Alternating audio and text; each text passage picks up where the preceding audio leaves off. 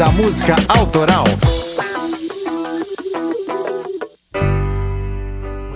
Está fazendo 55 anos que o boato mais bem sucedido da história da música foi criado. O dia 9 de novembro de 1966 é o dia do fictício acidente fatal de Paul McCartney, o baixista dos Beatles, que morreu decapitado, sendo posteriormente substituído por um sósia chamado William Campbell. Aqui é o Gilson De Lázari e esse é mais um Drops do Clube da Música Autoral. Say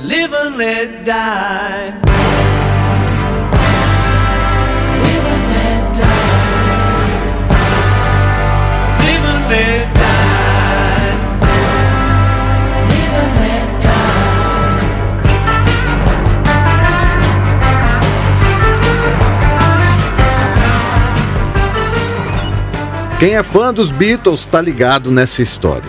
Mas quem não conhece a fundo a história dos quatro rapazes de Liverpool, saibam que eles foram responsáveis por reinventar o rock na sua fórmula comercial mais bem sucedida, também conhecida como o rock inglês.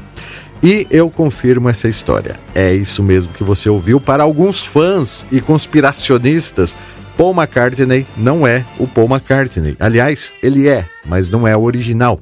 O verdadeiro morreu em 1966 e foi substituído por um sósia, fato que agravou a relação da banda, que acabaria pouco tempo depois. Mas de onde surgiu esse boato? Vamos lá então, ó. Em meados de 1966, logo após o lançamento de Revolver, os Beatles simplesmente pararam de excursionar e existem vários motivos para isso. Um deles é que tudo o que lançavam dava certo, era um fenômeno de vendas, então por que ficar viajando em ônibus apertado se podemos gravar vídeos e enviar para as emissoras de TV do mundo todo? Sim, foram os Beatles que criaram o videoclipe.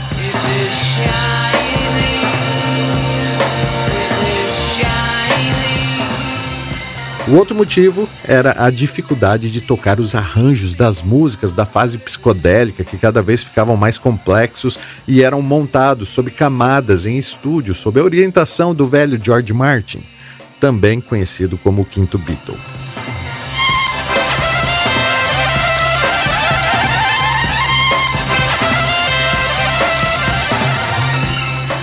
E o terceiro motivo, e mais contundente, era que os Beatles não tocavam mais ao vivo por falta de recursos estruturais. Como eles eram fenômenos, os shows precisavam ser em estádio e não havia ainda equipamento que sonorizasse de forma compatível. Pois vale lembrar da Beatlemania, e nessas apresentações em estádios, muitas vezes os Beatles tocaram sem se ouvir num ambiente caótico, onde o som se misturava com os gritos das fãs.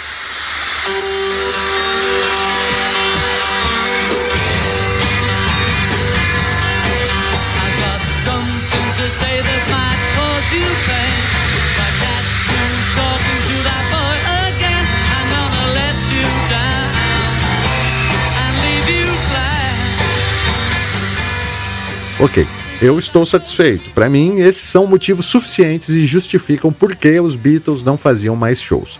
Porém, tem um quarto motivo aí, que é um acidente de moto sofrido por Paul McCartney e que o teria tirado de cena.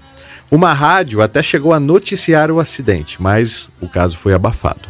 Ou seja, é fato. Paul sofreu um acidente em 1966 e, na versão oficial, a versão da banda, Paul não sofreu maiores consequências. Mas, segundo a teoria conspiracionista, foi nesse acidente que Paul McCartney morreu às 5 horas da manhã de uma quinta-feira, tendo sofrido esmagamento craniano e ou sido decapitado, depende da versão. E outro detalhe, ele não estaria de moto, e sim de carro. O acidente fatal teria acontecido quando Paul colidiu com um veículo após cruzar o sinal fechado, fato que, segundo os teóricos que buscavam duplo sentido nas letras dos Beatles, foi narrado posteriormente na música A Day in the Life. Abre aspas. Ele explodiu sua cabeça em um carro. Ele não notou que o sinal havia mudado. Uma multidão de pessoas pararam e olharam. Eles já tinham visto seu rosto antes. Ninguém estava realmente certo se ele era da Casa dos Lords. Fecha aspas. Cabuloso, né? He blew his mind out in a car. He didn't notice that the lights had changed. A crowd of people stood and stared. They'd seen his face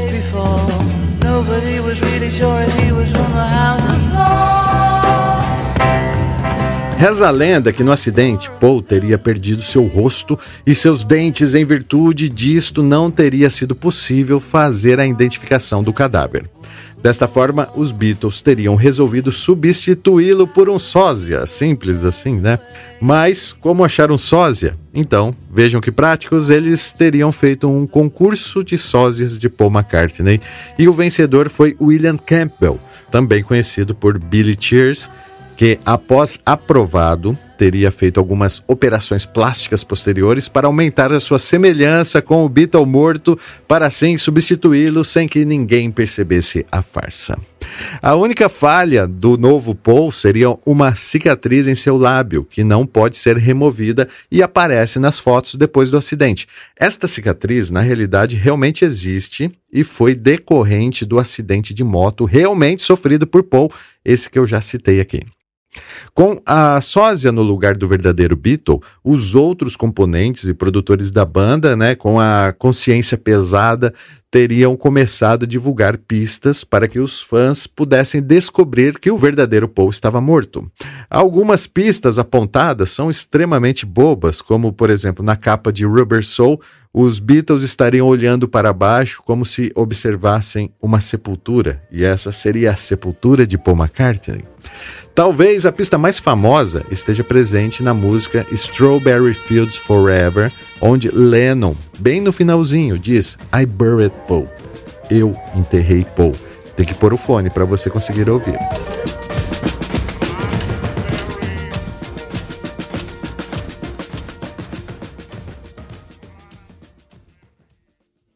Na letra de In My Life, John estaria confessando quando ele diz: Some are dead, and some are living. Alguns estão mortos e alguns estão vivos.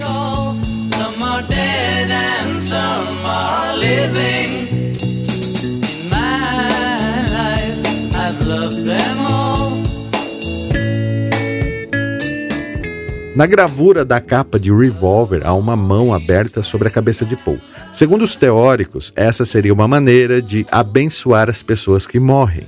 E, ao invés de uma foto dos Beatles, pela primeira vez foi feito um desenho para evitar que o sósia fosse desmascarado pela foto.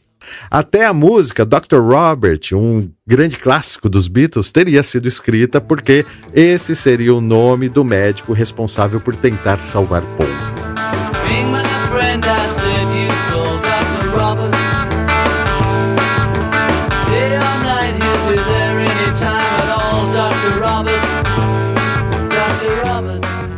Mas como assim, né? O Dr. Robert teria tentado salvar Paul se ele foi decapitado? Enfim, com o passar dos anos, centenas de matérias em jornais e mesmo livros foram lançados tentando sustentar a teoria da morte de Paul.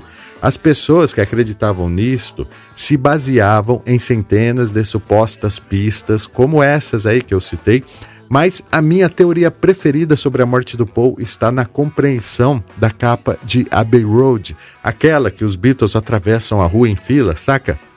Repare, Paul está com o passo trocado em relação aos outros e está descalço.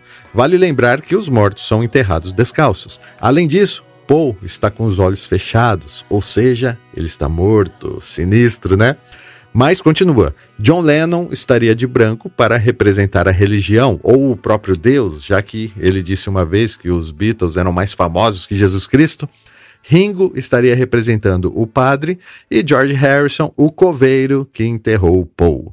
Ou seja, a capa de Abbey Road seria uma marcha fúnebre. Once was a way to get back homeward.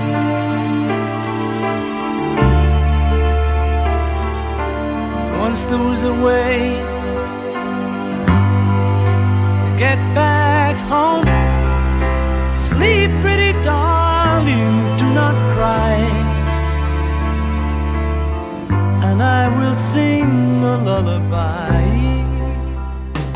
E aí, qual a sua opinião? Paul está realmente morto? Conhece outras teorias que eu não contei aqui? Na minha opinião, poxa, claro, né, mano? Isso daí não é verdade, afinal, não pela aparência, mas o talento de Paul é único, concorda? Caramba, cara, que droga que esse pessoal usava nos anos 60 para criar uma teoria doida dessas e pior, ela ainda se perpetua até os dias atuais. Pesquisando aqui, achei o marco zero da criação do boato sobre a morte de Paul. Ela foi noticiada pela primeira vez em 12 de outubro de 1969 por uma rádio de Detroit, nos Estados Unidos. É, e quem deu a notícia foi o disc jockey Russ Gibb. Ele havia recebido um telefonema de um ouvinte o instruindo a seguir algumas pistas em músicas e capas dos discos que indicavam a suposta morte de Paul. O locutor resolveu ler a lista, dar as pistas no ar durante seu programa e, para dar uma floreada, ele também improvisou algumas outras teorias e tal, mas né, sempre deixando claro que eram só teorias. Mas, para o seu espanto, os jornais locais levaram aquilo a sério e também publicaram a lista de teorias. No final do mês, os boatos tinham se espalhado de tal forma que os produtores dos Beatles obrigaram Paul McCartney, que estava de férias na Escócia, a interromper o seu descanso para vir a público em uma entrevista histórica para a revista Life, onde desmentiu os boatos sobre a sua morte.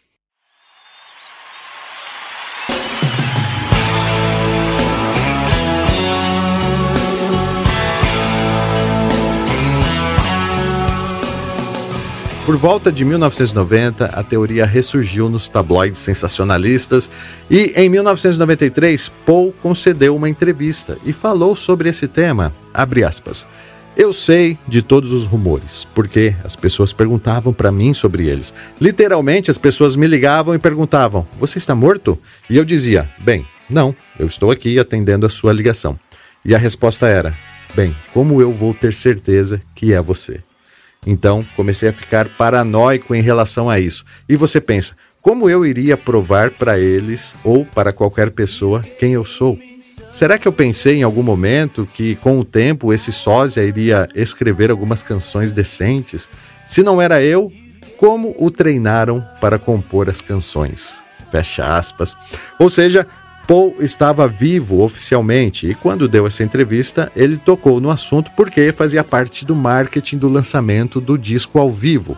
Paul explicou que estavam pensando em um nome e alguém comentou: Você se lembra daquele velho rumor de que Paul McCartney está morto? Então, ao invés de Paul is dead, que tal Paul is live? E assim celebramos a vida de Paul. Paul McCartney teria adorado a ideia e não só isso, ele ainda recriou a capa de Abbey Road para dar uma zoada extra e assim, em 1993 foi lançado o seu bem-sucedido disco ao vivo que também era uma tentativa de pôr um ponto final nessa história. Mas, ainda nos dias atuais, a data da suposta morte de Paul ainda é lembrada e tem quem tente sustentar que o verdadeiro Paul está morto. A edição desse Drops é do Rogério Cocão e a produção é minha. Foi um prazer falar de música com vocês e até a próxima.